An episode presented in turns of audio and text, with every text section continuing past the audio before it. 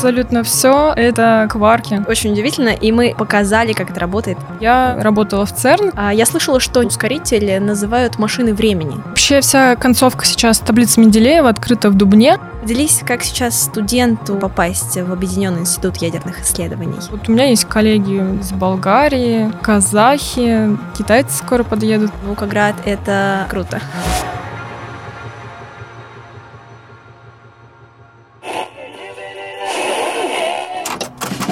Всем привет! Меня зовут Анастасия Гуляева, и я сценарист и ведущая медиапроекта «В мире ученых». Вы слушаете наш одноименный подкаст, гости которого успешные молодые ученые. С героями проекта мы говорим о построении карьеры в науке, перспективах и трудностях профессии, хобби, увлечениях, а также даем советы тем, кто только начинает свой научный путь. Друзья, поставьте этому подкасту 5 звезд или сердечко на удобной для вас платформе. Это поможет услышать разговор тем, кому он сейчас важен и нужен. Приятного прослушивания!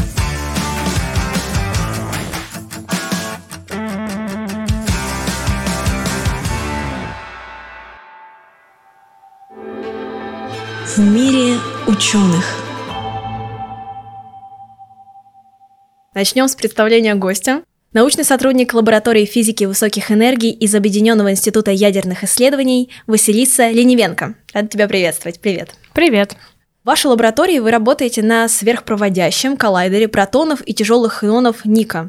Как устроен коллайдер, мы об этом поговорили, обсудили в нашем видеовыпуске, который выходит в конце ноября на нашем YouTube-канале Creative Science Lab. Давай сейчас для наших слушателей подкаста немного обратимся к теории и терминам. Что вообще такое коллайдер?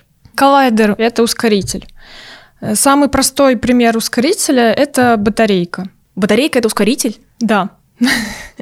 Там есть разница потенциалов, Угу. И вот электрон может ускориться до, допустим, полтора электрон-вольта. Угу. Вот это самый простой пример ускорителя.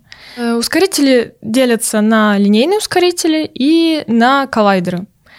Линейный ускоритель это как батарейка, только он э, побольше, побольше угу. да, энергию побольше можно приложить. Но в конце мы столкнемся с тем, что нужно больше ускорять, и Земля начинает закругляться. Угу. Поэтому э, ученые в какой-то момент придумали э, разворачивать электрон, например, и пускать еще раз по кругу, как машинки. Угу. И таким образом сэкономили бюджет и нарастили энергию. И сейчас э, коллайдеры вот настолько стали популярны. Что и построили у нас э, в России, чему мы очень рады. А, я слышала, что Нику, этот ускоритель, называют машиной времени. Почему? Если обратиться к теории большого взрыва, у Вселенной было начало, собственно, большой взрыв, после чего Вселенная из маленькой точки Э, начала увеличиваться, и частицы, которые были тогда, кварки и глюоны, существовали в некотором э, интересном состоянии кварглионной плазме, где они были свободны и взаимодействовали между собой как хотели. Это то, что примерно на Солнце плазма такая, да? Да, происходит. да, это плазма только вот особого такого типа, mm-hmm. которую сейчас надеется Ника возобновить и повторить. Mm-hmm. Но вначале это кварки-глюоны были в таком некотором супе, да, пребывали и взаимодействовали как хотели, после чего они были пленены, этот эффект называется э, и вот они распределились в группы по три, можно так сказать.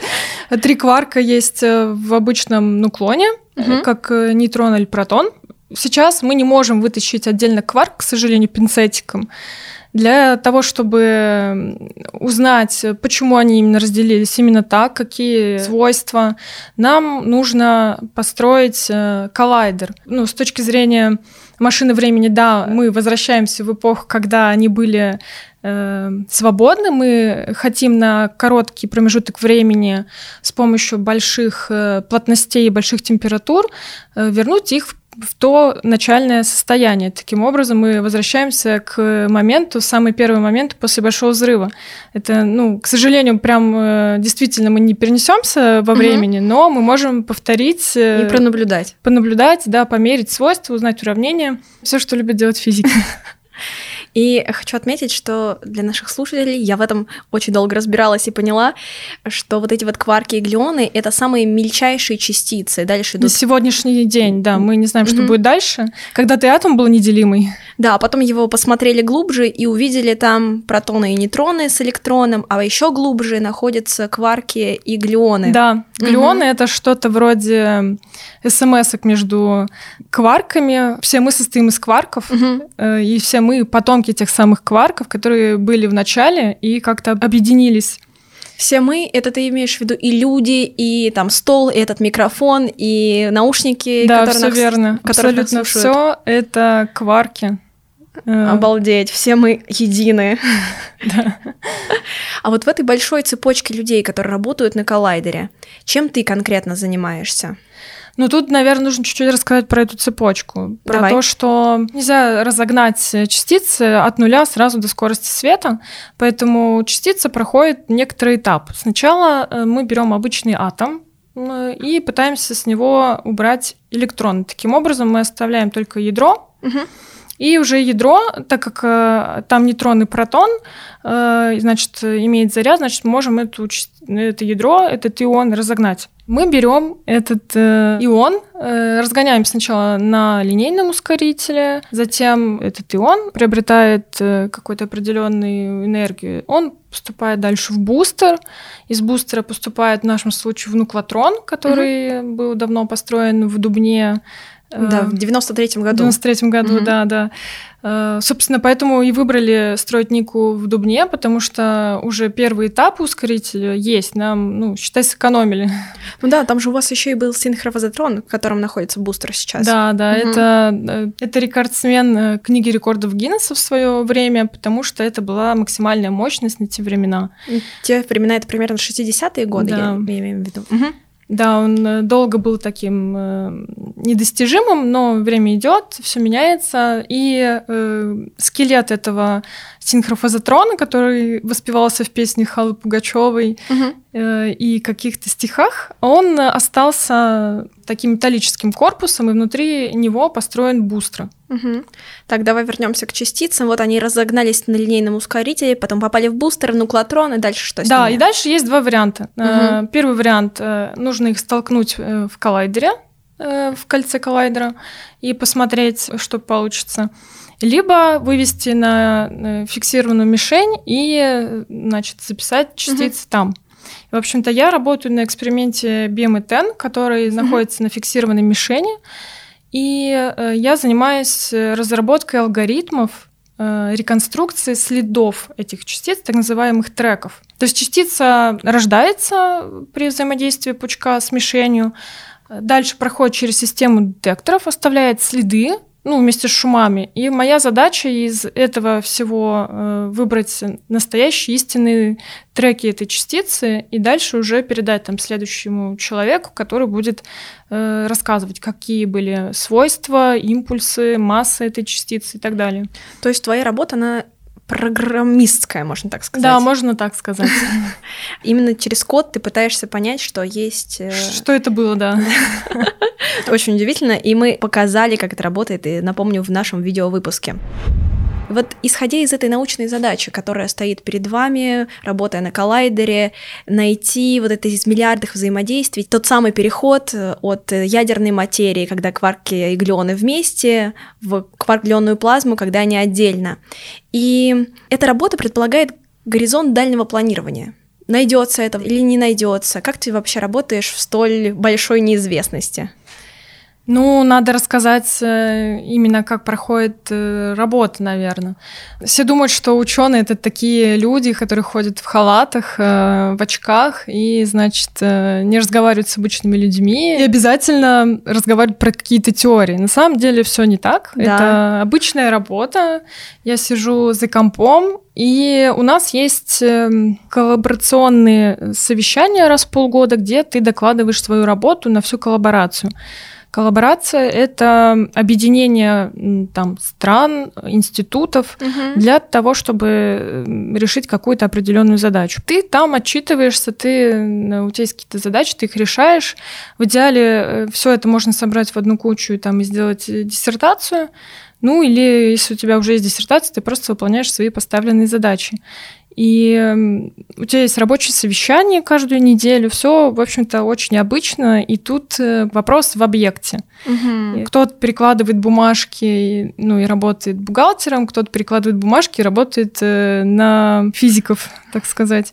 И у нас тоже то же самое, мы просто работаем, и вопрос над чем, да. И угу. вот я, например, пошла в физику, потому что мне было интересно, как устроен мир, и поэтому это меня привлекает, и поэтому я вот э, вроде бы программиста, программировать не люблю, но приходится, потому что вот цель такая, э, где нужно исследовать исследовать, из чего состоит мир. Здорово. И как раз хочу поговорить с тобой о том, как ты пришла к работе ученым в УЭЯ, и расскажи про свой путь. Как я уже сказала, я пошла учиться на физика, потому что физика рассказывает, как устроен мир. Я закончила специалитет в Череповецком государственном университете по самой обычной специальности физика и искала, куда бы мне податься, mm-hmm. и увидела, что есть Дубна. Тогда я хотела в аспирантуру, но тот был один год, когда можно было только после магистратуры поступить в аспирантуру.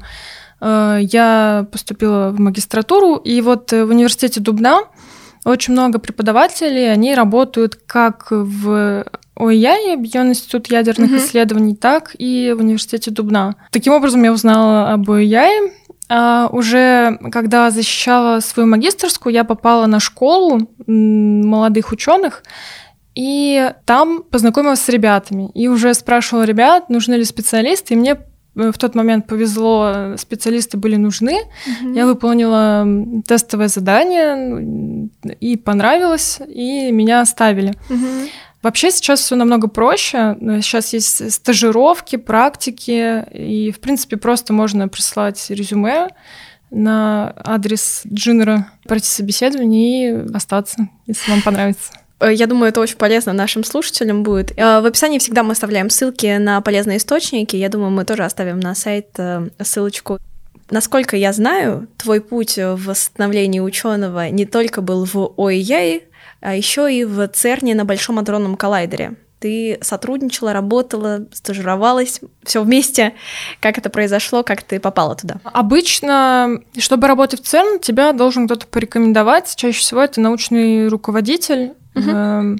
Но вот есть история, когда ты просто... У нас в ОЯ есть такие доски для объявлений, и иногда там что-то есть. И вот я знаю историю, что люди просто подходили к этим доскам, видели объявления и попадали так тоже на какие-то э, собеседования для того, чтобы работать в ЦЕРН. И вот однажды я тоже работала в ЦЕРН какое-то время. Э, ЦЕРН берет к себе специалистов, что-то вроде в командировку. Таким образом, я участвовала в работе такого же эксперимента, как и мой, на фиксированной мишени угу. и на 61 и приезжала на набор данных в ЦЕРН. Это тоже интересный, увлекательный опыт. Здорово, что э, вот было такое сотрудничество. Сколько оно продлилось? У меня договор был на три года. При этом я работала в ОЯ, и среди научных центров есть такое заимствование специалистов, как мы заимствуем иногда специалистов для того, чтобы там запустить коллайдер, например, угу. так и другие научные центры могут э, брать э, к себе э, каких-то специалистов, чтобы сделать какую-то часть работы. С одной стороны, им это выгоднее, им не нужно растить полноценного ученого, ты можешь взять готового на какое-то короткое время. А, и это выгодно также для обмена опытом, угу. сотрудничества. И все такие мировые исследовательские центры, они, в принципе, работают примерно вместе, потому что э, мало того, что ты молодец, у себя что-то открыл, необходимо, чтобы другой научный центр это подтвердил. И вот э, есть история с э, открытием э, Дубни, 105 элемент таблицы Менделеева, который открыли в 2000-х годах. И сколько-то лет 10, мне кажется, мы ждали, когда кто-нибудь еще сможет его открыть, чтобы мы его наконец подтвердили. Вот так. Получается не конкуренция, а сотрудничество. сотрудничество. Отлично. Мне очень нравятся такие истории. Нужно сказать, что элемент Дубни был открыт в Дубне. Да, и Москве, и вообще вся концовка сейчас таблицы Менделеева открыта в Дубне. Это лаборатория ядерных э, проблем и ядерных реакций занимается таким. У нас э, есть множество вообще интересных базовых установок, но вот мне кажется, больше всего сейчас известно именно э, фабрика новых элементов. Да, фабрика новых элементов, да, так звучит. То есть настолько амбициозно будут открывать, да. Очень круто. В мире ученых. Ты говорила о том, что в университет Дубна ты пошла в магистратуру, не закончила аспирантуру, и я как понимаю, что защита диссертации у тебя только впереди. Смотрите, ОИЯИ предоставляет возможность прикрепления на соискание ученой степени. То есть э, мне не обязательно ходить в аспирантуру, угу.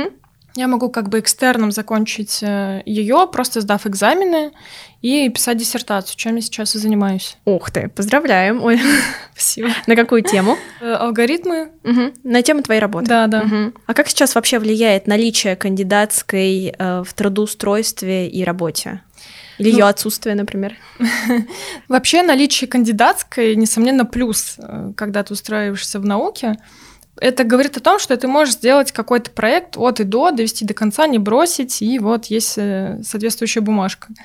Но вообще ценнее не корочка, а навыки. Угу. И если ты что-то умеешь и готов это дальше делать, люди тоже понимают, что можно тебя взять, и ты будешь работать, э, не пинать балду. Э, ну, навыки ты показываешь на каком-то тестовом задании или там стажировки. Ты да. проходила стажировку в ОЕ? Нет, я вот как бы делала такое тестовое задание, mm-hmm. но люди, да, проходят стажировку. Вот у меня есть отличный пример. Этим летом девушка проходила, она приезжала на летнюю школу, школа называется «Старт». Mm-hmm. Это все можно найти на сайте э, uc.gener.ru. Программа называется «Старт», и она туда ну, подала свою заявку, ее рассмотрели наши ребята, посмотрели, что мы можем друг к другу подойти, взяли ее на стажировку. По окончанию стажировки с ней заключили трудовой договор. И вот сейчас она уже выходит выходят работать. Ну, это здоровски, что и не есть такие примеры. В нашем проекте в мире ученых, который мы ведем, э, мы э, стараемся развенчивать стереотипы вокруг профессии, научной профессии. Как ты сказала, что люди ученые это не всегда ходят в халатах и рассуждают о теориях. А сталкивалась ли ты с каким-то предвзятым отношением к тебе, когда ты устраивалась на работу, возможно, или уже в процессе? На самом деле, не знаю, может, мне так повезло, но mm-hmm. Почти нет, э, потому что здорово, что ты вообще хочешь заниматься наукой, ну независимо опять, от пола, да. Да, независимо от пола. Плюс э, мне кажется, еще у меня просто такой современный начальник, он э, одинаково относится к девочкам и к мальчикам, и даже вообще девочек хвалит, потому что говорит, мальчики придут, не знают, что они там вообще хотят, а девочки какие-то ответственные. Мне нравится с девочками работать, и я, наверное, думаю, что у нас самый как бы многочисленный сектор сектор на всю лабораторию с девочками. Слушай, это как здорово очень. А давай немного поговорим э, о месте твоей работы, о ЯИ, и это аббревиатура, напомню, угу. от Объединенный институт ядерных исследований. И это не просто институт, а международная и межправительственная организация, то есть территория после проходной — это международное пространство, как да, я поняла. Все верно, да. Что это вообще значит там фактически и юридически? Ну, давайте, фактически, ты приходишь, э, и тебя на проходной досматривают, чтобы ты не пронес э, металл, бомбу, там, сейчас у нас новая проходная открылась, э, как в самолет, mm-hmm. как будто заходишь. Юридически, да, это территория сразу 16 государств и 5 ассоциированных членов. И в УЯИ работают люди с этих государств, угу. студенты приезжают на практику э, из них же. Вот международность, она как раз э, проявляется в том, что вот мы такой имеем уникальный статус. А УЯИ не подчиняется Академии наук или России. То есть УЯИ арендует пространство у России и выбрали для этого Дубну. Угу. А как вообще в рамках вашей лаборатории происходит это международное сотрудничество? Возможно, коллеги у тебя находятся в других странах или еще как-то? Да, международность относительно вот этих э, стран-участниц mm-hmm. у нас присутствует. А еще в, отдельно в каждом эксперименте есть своя коллаборация, она тоже международная, и какие-то страны сейчас добавляются. Э, вот у меня есть коллеги из Болгарии, казахи, китайцы скоро подъедут. Вы на английском ведете диалоги? Да, рабочий язык, uh-huh. он и английский, и русский, да. Uh-huh. Болгары уже при, привыкли говорить на ломаном русском, мы их понимаем. Все, в общем-то, нормально. Но вот какие-то совещания у нас, да, на английском проходят. Это такая нормальная научная практика. Как раз выбрали Дубну не просто так, она находится на севере Московской области, и это Нукоград, Дубна. Э, там ты живешь, работаешь, а когда ты переезжала туда, ты как считала, что Наукоград — это отстой или круто? Ну, когда я переезжала в Дубну, естественно, я была молода, мне хотелось э, какого-то движа, и, естественно, я переезжала из большого города mm-hmm. относительно Дубны, мне, конечно, было грустно. Но я себя успокаивала тем, что рядом Москва, можно куда-то поехать, если тебе очень хочется. Два с половиной часа электричка. Пожалуйста. Мне кажется, да, это вообще мало, когда тебе очень хочется тусить. Но к окончанию магистратуры я уже пересмотрела свои взгляды. Мне очень понравилась Дубна. А, она зеленая, спокойная, тихая, приятная. И, естественно, никакой Москвы я уже как бы не хотела. А спустя 8 лет какое сейчас у тебя впечатление сложилось об этом городе? Такое же, как после магистратуры, или еще что-то новое добавилось? О, ну, э, Дубна полностью мне понравилась. Угу. Ты ее приняла полностью. Да. Не знаю, очень приятно. Зимой там э, лампово, атмосферно, летом угу. там зелено, красиво. Мы летом ездим в палатке э, на берег Волги. Там же единственное место, где в Московскую область заходит Волга. Угу. Обязательно нужно этим пользоваться. Дубна Э, еще уникально своими гражданами, так сказать, потому что они ездят на великах э, летом, иногда зимой тоже. Да, а зимой катаются на лыжах. Но вот лыжи я пока не освоила, а велик уже да. Угу. Я смотрела тоже фильм а, про большой адронный коллайдер, который в ЦЕРНе находится, когда они искали бозон Хиггса. И там женщина тоже на велосипеде приезжала на эту работу, и я сразу представила, как ты тоже едешь на коллайдер на велосипеде. А есть ли какая-то поддержка от государства молодым ученым, которые приезжают работать или учиться в Дубну? Смотрите, есть э, программа Московской области. Значит, условия на вход — это то, что ты работаешь в Московской области, живешь там, допустим, по временной регистрации, у тебя нет жилья, и ты хотел бы его приобрести, есть соципотека, социальная угу. ипотека. Условия на вход, опять-таки, туда добавляются публикации, рекомендации, это целая кипа бумаг, но, однако, последние года проводится такой конкурс, и ты можешь попасть в этот топ-50. Так, и что это дает? Э, льготную ипотеку. Mm. Это очень приятно, да. Особенно молодым ученым, которым нужно строить семьи. А внутри ОЯ есть тоже своя система стимулирования, можно так сказать. Э, то есть есть молодежные гранты, которые даются э, ученым до 35 лет. Угу ты э, делаешь свое исследование, продолжаешь и дальше его делать, и вот таким образом институт тебе помогает, угу. и ты выигрываешь грант, там тоже нужно его выиграть, не всем подряд дают. Есть именные стипендии, то есть у нас в ОЕ 7 лабораторий, которые э, имеют э, свои как бы имена, фамилии отцов-основателей. Угу. Так, например, я работаю на лаборатории физики высоких энергий имени Векслера и Балдина, которые изобрели то, чем мы теперь гордимся. То есть в моей лаборатории именные стипендии, в том числе имени Векслера угу. и Балдина, это уже стипендии за серию работ твоих публикаций научных. Мы постоянно спрашиваем наших ученых, что им нравится в работе, и вот одна из героинь нам отвечала, когда денежка приходит на карту. И я говорю, я поддерживаю тебя. Это тоже наша реальность, куда от этого деться. И мы на подкасте говорим о построении карьеры в науке и да, стараемся давать пользу нашим молодым слушателям или нашим всем слушателям. Поделись, как сейчас студенту или молодому специалисту попасть в Объединенный институт ядерных исследований. Так, прежде всего нужно зайти на сайт, который мы оставим в описании. Если вы с базовых кафедр э, ОЕ в шести вузах России, то вам э, повезло, вы можете писать там э, диплом, приезжать на стажировку, практику. Базовые кафедры такие, как Казанский федеральный, МГУ, МИФИ, МФТИ, СПБГУ и Университет Дубна. Угу. Есть э, стипендии, гранты для студентов, э, и вот э, студенческая программа Smart, которая берет к себе студентов естественных наук, инженеров и IT-специалистов, закончившие три курса бакалавриата, учащиеся в магистратуре, а также аспирантов первого года.